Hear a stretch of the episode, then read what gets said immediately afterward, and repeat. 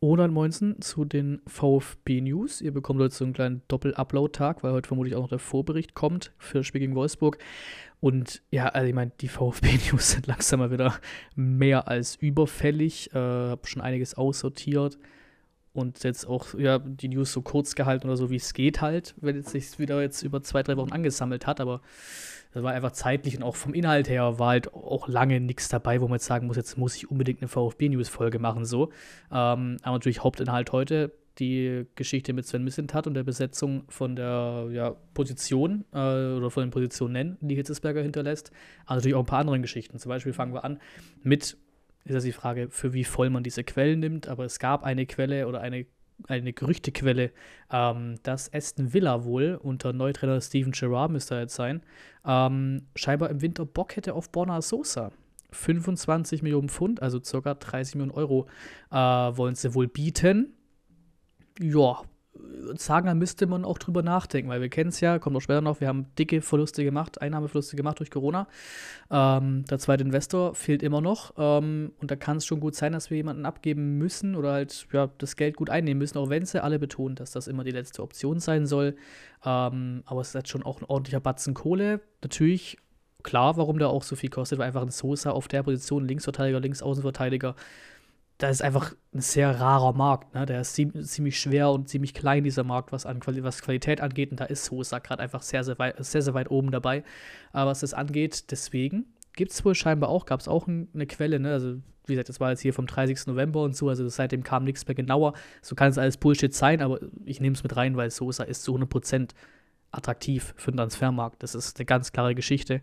Ähm, scheinbar ist äh, ja, Atletico bereit, 42 Millionen auszugeben, um Aston Villa auszuschlagen. Und das wäre eine Summe, die kannst du eigentlich als VfB aktuell nicht ablehnen. Auch wenn es natürlich äh, dann Position ist, die du gerade dann nicht qualitativ gleich besetzen kannst, weil Mola kann das nicht.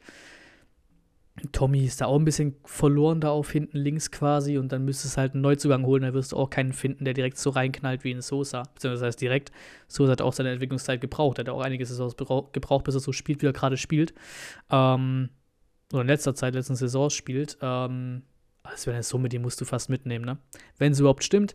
Auch die Frage, ob du sowas im Winter schon machst, ich glaube eher, dass man dann erstmal seine Leute beisammenhalten möchte, egal wie es finanziell aussieht, damit man eben die Liga hält in erster Linie und dann im Sommer nochmal guckt. Und dann sind es natürlich mehrere Leute im Sommer noch. Dann, je nachdem, wie die Rückrunden laufen, von dem Silas, der, kam, der zurückkommt, vom Kalajdzic, der zurückkommt. Mangala ist auch so ein Kandidat, auch Mafropanos ist ein Kandidat, den holen wir zwar erst im Sommer fix für drei Millionen, aber danach ist er auch ein Kandidat, dass da Leute oder dicke Clubs äh, interessiert sind oder eben auch ein Sosa, da haben wir wieder einige Kandidaten. Das wird Sommer für Sommer mit so einer, ja, talentierten Mannschaft passieren, äh, wenn die alle halt dementsprechend performen. Ähm, was auch klar ist, wir holen Ito im Sommer für 400.000. Ähm, da zahlen wir dann wohl jetzt gerade Leihgebühr von 100.000 und dann im Sommer fix, äh, fix verpflichtet für 400.000. Ähm, ist aber nichts Neues, trotzdem Transfer-News hier in der kleinen Abteilung. Ähm, und was natürlich rund ums Berlin-Spiel kam, das habe ich glaube im Vorbericht auch angesprochen, natürlich, dass die Hertha scheinbar weiterhin interessant, äh, Interesse daran hätte, Mark Oliver Kempf äh, im Sommer ablösefrei zu holen. Hat auch jemand lustigerweise geschrieben, dann viel Spaß, Herr Kempf, wirst ja sehen, was du, von, was du davon hast. Ito eh clear, muss man auch sagen. Ito wäre direkt der perfekte Ersatz. Da musst du halt nur in der Hinterhand quasi gucken, dass du halt nochmal irgendwen ne, als Ersatz holst, ne? weil Stenzel kann das nicht so ganz liefern. Dann hast du auch verteidigungsmäßig nicht mehr allzu viel. Ne? Du hast einen Maklitzer mal gesehen du könntest natürlich, wenn Aidonis zurückkommt, vielleicht kann der den Posten übernehmen, kann irgendwie, wie gut er in der ersten Liga aufgehoben ist, aber ja, wenn Kempf gehen soll, dieses Gerücht gibt es ja auch schon seit Ewigkeiten, ja, dann geh halt so. Wenn du gehen willst, dann geh halt zum Big City Club, so, no front. Ähm, Thema Ito, ich weiß gar nicht, wenn ich es hier am Freitag früh hochlade, ob ihr überhaupt noch voten könnt. Es kann gut sein, dass ihr gar nicht mehr voten könnt, dann habt ihr es hoffentlich schon davor mitbekommen, sonst votet gerne.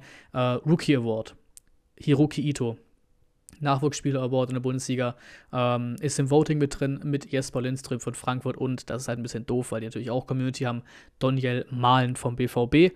Ähm, aber da abstimmen für Ito oder vielleicht holen wir das Ding, da sind wir ja so krass vertreten, oder letztes Jahr krass vertreten gewesen. Silas hat, das Ding gefühlt viermal gewonnen oder so. Auch Klimovic hat es mal gewonnen und so, ne? Ähm, deswegen ist der nächste VfB, der den Award mitnehmen könnte.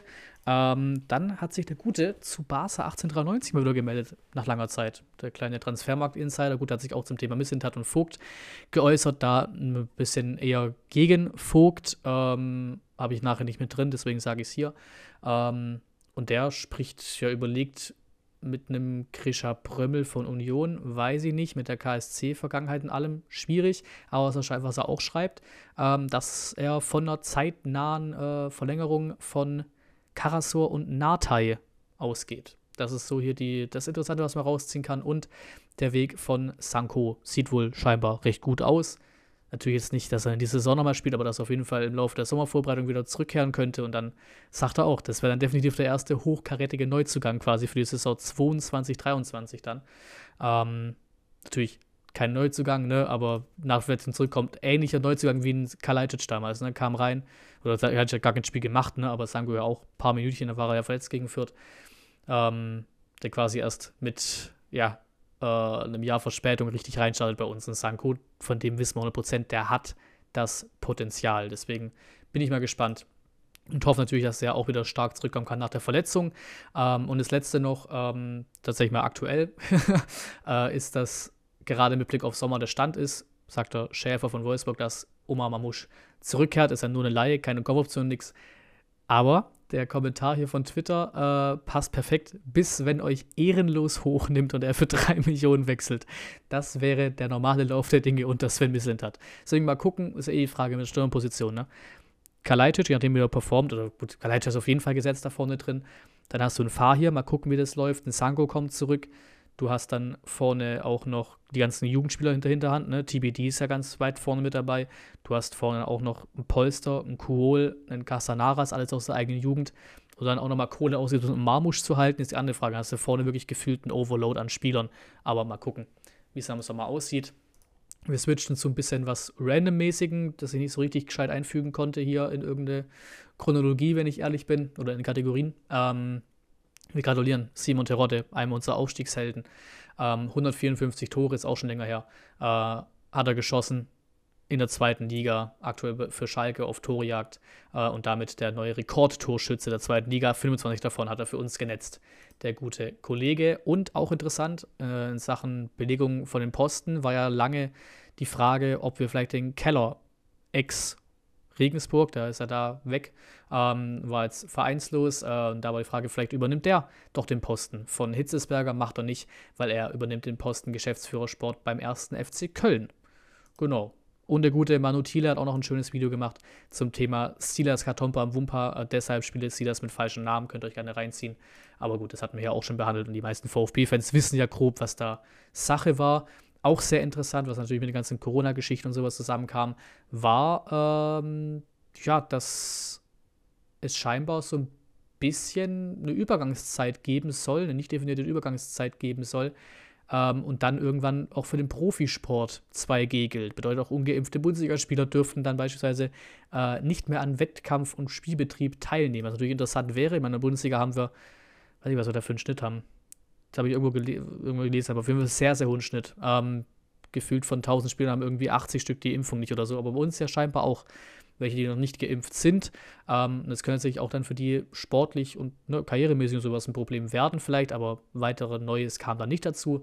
Ähm, nur eine schöne Aktion vom VfB jetzt, unsere Offensive impfen im Zuge einer 24-Stunden-Impfaktion in Baden-Württemberg wird auch die Mercedes-Benz-Arena am 15. und 16. Dezember zum Impfzentrum.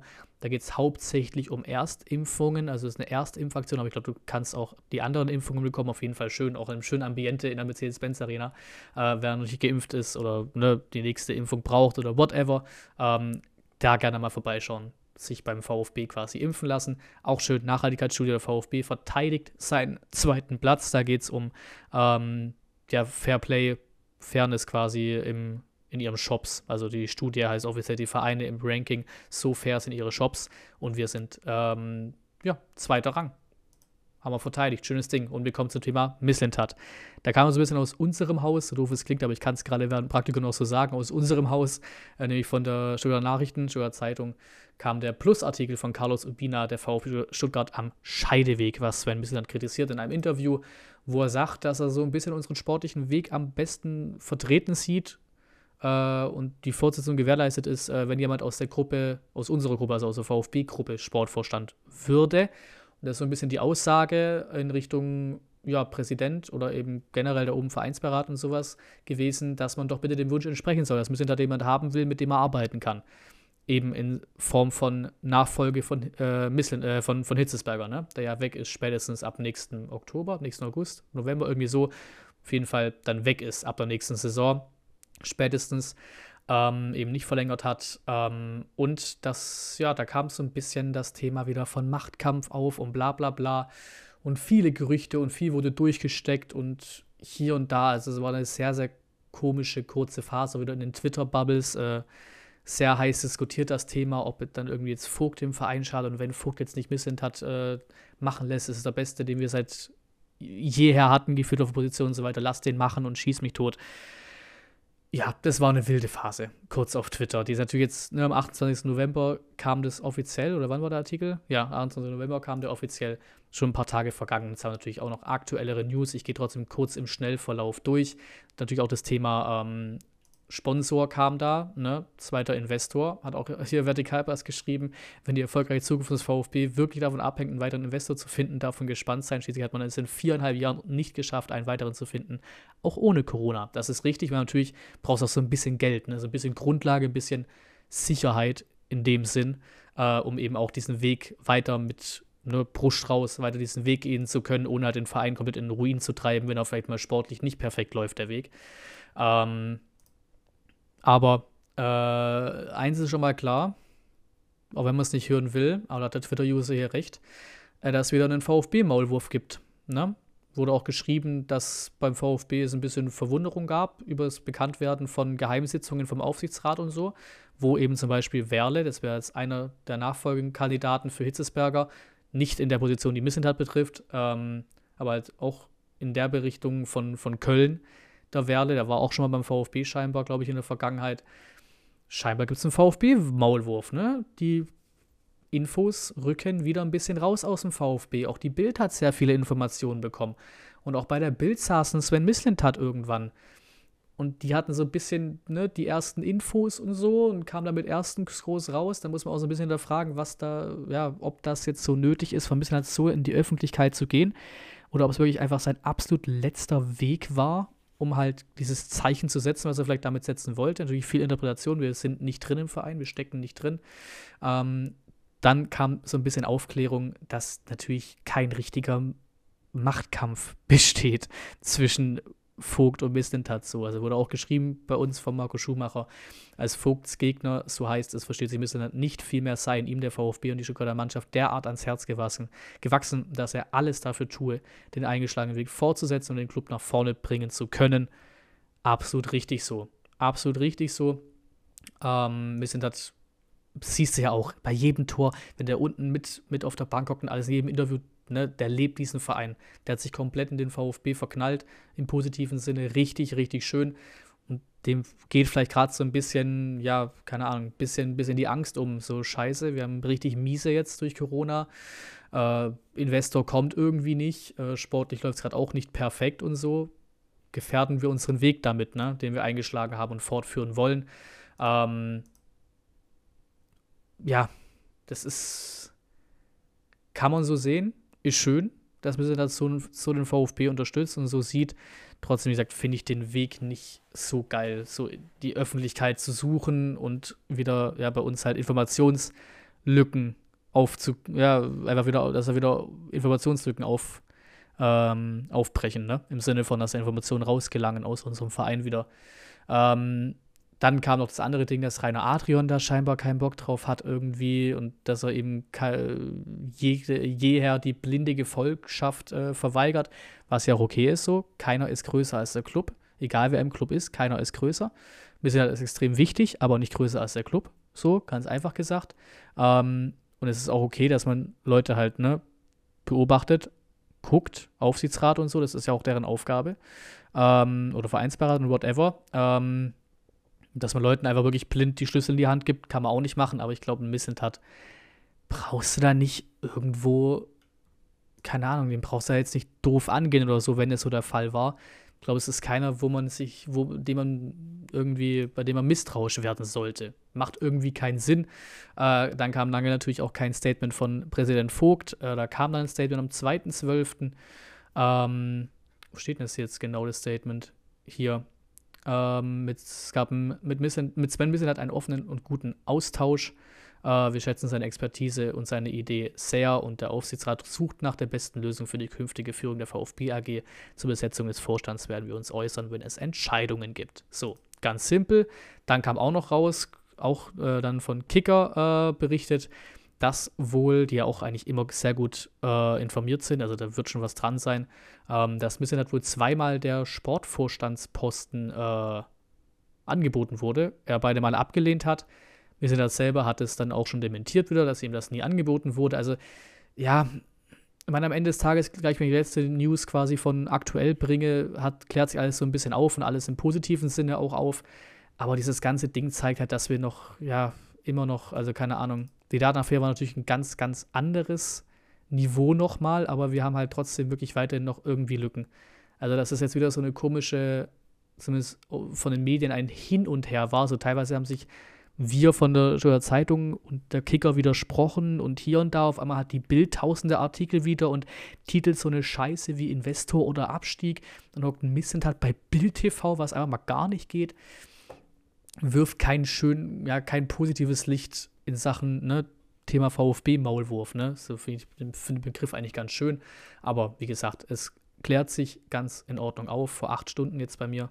Ähm, eben jetzt am Donnerstag kam der Artikel Hitzberger Nachfolge Spur zu Werle wird konkreter. Ähm, da geht es eben um das Thema Vorstandsboss. Ähm, Alexander Werle, wie gesagt, bei Köln, der wird nämlich nicht verlängern dort, wenn ich alles richtig im Kopf habe. Genau, der verlängert nicht. Sein Vertrag läuft bis 2023. Ähm, Genau, und der war wohl auch schon mal bei uns.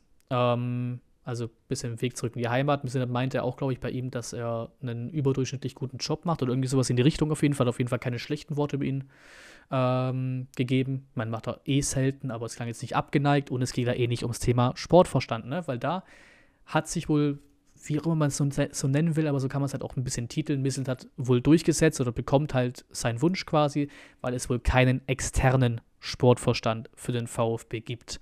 Ähm, es gab Gedankenspiele mit diesem, Gottes Willen, was ist das für ein Name? Joti Chatsialexio, ein sportlicher Leiter beim DFB. Äh, aber Mislan hatte schon die ganze Zeit gesagt, währenddessen auch, haben wir ganz am Anfang war ja schon das erste Zitat quasi dabei, dass er gerne jemanden hätte aus dem Verein und das damit am besten belegt sehe.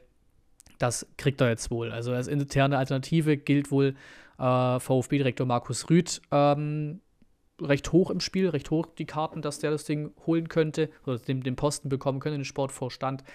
Und damit hätten wir es ja alles recht entspannt aufgeklärt. Also, wenn man jetzt diesen, nur den Punkt sieht, dass es heißt, Missentat bekommt quasi das, dass intern äh, die Lösung kommt und er ist zufrieden und wir bekommen einen neuen Vorstandsboss, der auch VfB kennt und dem jetzt die VfB-Leute wie Missentat eben mit der Aussage nicht abgeneigt sind, ist ja alles schön am Ende des Tages. Solcher, heute kam es ja nicht, das war auch ein Gerücht, aber dann vielleicht morgen wird es verkündet. Morgen ist ja auch Pressekonferenz oder für euch heute ist Pressekonferenz.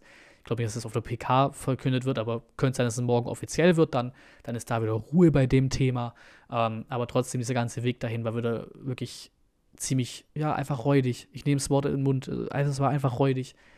Wie in der Community auf einmal dann ein Vogthass aufkam, dann auf einmal auch ein bisschen Missentat-Kritik aufkam, auf einmal Adrian-Kritik aufkam und der VfB Maulwurf 4 und Infos wieder raus und eine Schlammschlacht oder dumme Titel von der Bild und dumme Artikel und jeden Tag und ey, hat, keinen Spaß gemacht. Es kommt wieder auf was Gutes raus jetzt am Ende des Tages, würde ich sagen. Ähm, wie der neueste Kickartikel ja zeigt und dann hoffentlich auch offiziell dann bestätigt wird vom VfB. Aber der Weg dahin war wirklich derbe räudig. Ähm, tatsächlich eine schöne Überleitung Thema derbe räudig. Wir machen den Missentat-Block zu und gehen zu Corona und Stadion, bleiben dabei derbe räudig äh, und kommen da zu einer Studie. Ne? Ähm, Thema Zuschauer und Infektionsgeschehen im Stadion. Die ersten elf Spieltage, 13 Spieltage der zweiten Liga, sind mittlerweile ausgewertet worden. 216 Partien waren das. sind jetzt, glaube ich, bei Spieltag Nummer 15, also recht aktuell. Ähm, genau, bei 36 Partien waren nur genesene und geimpfte Zuschauer erlaubt. Ähm, 3,76 Millionen Zuschauer besuchten die Stadien. Ähm, und im Nachgang der Spiele wurden insgesamt 10 Personen positiv getestet. Das war's. Anschließend wurden im Rahmen der Kontaktverfolgung insgesamt 72 Datensätze von Zuschauern angefordert. Das entspricht 0,0019% der Stadionbesucher. Ein positiv getesteter Zuschauer im Stadion hat also im Schnitt 7,2 Risikokontakte. Man ist damit statistisch nicht mit 50.000 Menschen im Stadion, bei denen man sich anstecken könnte, sondern nur mit sieben. Und auch von den 72 Kontakten hatte sich äh, bis zum 16. November kein einziger im Stadion angesteckt. Ja, einfach nur zu diesem Thema Stadionbegrenzung, Zuschauerbegrenzung. Die reine Faktenlage gibt es nun mal einfach nicht her. Ähm, ich komme jetzt endlich mit der richtigen Zahl. 80 Millionen haben wir Corona-Fluste eingenommen, äh, oder eingenommen haben wir äh, verbüßt quasi. 80 Millionen. Ähm, und eben habe es jetzt hier zum Thema Stadion dazu gepackt und zum Thema Corona gepackt, einfach weil es dahin gehört, weil einfach auch pro Spiel sind es, glaube ich, 2 Millionen, die wegfallen mit, mit Ticketeinnahmen. Wenn der, der größte Gegner mit Bayern kommt, dann sind es sogar 4 Millionen pro Spiel, die ja auch dann nächste Woche kommen oder kommen würden, äh, nur halt ohne Zuschauer. Das kackt schon ordentlich rein und da kam natürlich auch, was ich auch ganz, ganz am Anfang angesprochen hatte, äh, eben das Thema, ob wir Spieler oder Top-Spieler für richtig Kohle verkaufen müssen. Ne? Schwierige Zeiten, sehr schwierige Zeiten und natürlich je länger jetzt hier noch weiter Geisterspiele, Geisterspiel-Action ist, desto schlimmer für den Verein finanziell natürlich. Was ich auch sehr beachtlich fand, war eine Aussage aus der Mail vom VfB, die kam, also zum Thema hier gegen Berlin kommen keine, gegen Bayern kommen keine, bla bla bla. Ihr könnt dann Rückzahlung und so weiter machen. Ähm, also man hat als Tageskarte, wenn man nur eine Tageskarte gegen Hertha und Bayern hat, bekommt man nach den jeweiligen Spielen halt quasi, yo, hier Berlin-Spiel ist vorbei, du hattest eine Tageskarte hier, willst du uns das Geld da lassen oder willst du es zurückerstattet bekommen oder was ist noch? Genau, Gutschein geht auch noch. Und eben bei mir oder auch bei vielen dann in B-Fall beim Dauerkarte, wir bekommen das nach äh, dem letzten hintenrunden Heimspiel, das heißt nach dem Spiel gegen Bayern bekommen wir eine Mail, wo wir sagen können, ey, VfB behaltet das Geld, ich will einen Gutschein oder ich will die Kohle zurücküberwiesen bekommen. Ähm, natürlich sehr, sehr scheiße jetzt generell, aber vor allem Interessant fand ich dann hier diese Aussage, die dran stand. Ähm, alle vorliegenden Daten zeigen, dass Fußballstadien unter 2G-Bedingungen und unter Be Beachtung der mit den zuständigen Behörden ausgearbeiteten Auflagen und Konzepte keine Infektionsherde sind, schreibt der VfB in seiner Mail. Diskussionen auf dieser sachlichen Grundlage mit den zuständigen Behörden führten jedoch zu, einem, zu keinem zufriedenstellenden Ergebnis. Trauerspiel. Also Trauspiel war von mir, das hat der VfB natürlich nicht geschrieben. Entsprechend muss der VfB sich der Situation stellen und arbeitet bereits heute daran, einen Zuschauerrückkehr nach dem Jahreswechsel vorzubereiten, sobald die Lage in Baden-Württemberg dies zulässt. Ja, genau. Braucht man eigentlich nicht mehr viel zu sagen. So, Punkt. Es, die weiteren beiden letzten Tweets, die ich noch habe in, in dieser Episode von den VfB News, unterstreichen es nochmal. Hier, wir haben an die Vereine kommuniziert, sie müssen dafür sorgen, dass Leute Abstände einhalten und Masken getragen werden, erzählt Kretschmann. Das hätten sie nicht gemacht, deshalb haben wir die Stadien zugemacht. Und Bild Nummer 2 oder Ausschnitt aus dem Artikel Nummer 2. Ohne die schärferen Corona-Regeln, die erst am späten Freitagabend veröffentlicht worden waren, habe man die Fans in den Stadien nicht verbieten können. Solche, also Zitat, solche Bilder, wie wir sie gesehen haben, insbesondere in Köln, aber auch beim VfB, das war mir klar, das geht kein zweites Mal. Es geht also ganz simpel. Das ist auch gar nicht irgendwie jetzt aus salty VfB-Fansicht. Das ist einfach so der Fall, auch wenn man es aus den Zitaten raushören kann, aus der Faktenlage rausliest. Es geht nicht um Infektionsschutz, um Fakten, um Sinnhaftigkeit. Es geht einfach darum, in dieser aktuellen Pandemielage Bilder in der Öffentlichkeit zu verhindern. Diese Stadionbilder und so weiter zu verhindern, während man andere Sachen zumacht. Darum geht's so war es schon öfter in der Pandemie, tut natürlich jetzt umso mehr weh, wenn du dachtest, jo, ab der neuen Saison wird man nicht 60.000 ausverkaufen. Aber halt zumindest die immer ins Stadion können irgendwie, auch wenn es nur 15.000 sind, die ja offiziell aus der Bund-Länder-Konferenz möglich wären, die jetzt aber Bayern, Baden-Württemberg und Sachsen, glaube ich, nicht machen. Weiß ich, ob noch mehr äh, hinterhergezogen sind mittlerweile. Ähm, tun sie Aussagen einfach weh für uns als Fans. So, die Pandemie steht trotzdem natürlich über dem, logisch, Menschenleben und so weiter stehen über dem. Aber für uns als VfB-Fans oder als Fußballfans generell tut das natürlich extrem, extrem weh. Und damit sind wir durch mit diesen VfB-News. Ähm, wie gesagt, Vorbericht kommt noch. Wolfsburg-Stream ist klare Geschichte. Ich gehe einfach nur kurz den ganzen Planung so ein bisschen durch für die nächsten Tage. Wolfsburg-Stream ist eh klar. Da wird es dann wieder so ein Mix wie immer gerade aus Nachbericht und Vorbericht geben fürs Bayern-Spiel am Dienstagabend. Da gibt es natürlich auch einen Stream. Ähm, fürs Köln-Spiel das gleiche, Vorbericht, Nachbericht, so ein Mischmasch. Äh, und in Köln habe ich noch eine mini kleine Mikrochance, vielleicht irgendwie an Karten zu kommen. In Wolfsburg gibt es ja keine Auswärtsfans. In Köln sind es 750 Karten, ähm, die wir bekommen, die erstmal an die Auswärts Auswärtsdauerkartenbesitzer gehen natürlich. Äh, unter anderem auf VfB Away verkauft. Aber wenn ich da hin will, dann fahre ich nicht fünf Stunden mit dem Bus, sondern will die Karte irgendwie selber haben und eben fahre eben zwei Stunden Bahn. Ganz einfach. Da bin ich einfach mal so, so, so bequem. also die Mini-Chance ist irgendwie vielleicht noch da an eine Karte zu kommen für dieses Spiel in Köln. Dann gäbe es einen Stadionvlog, sonst natürlich auch da einen Stream. Genau. Ich danke fürs Zuhören, fürs Zuschauen und bis zum nächsten Mal.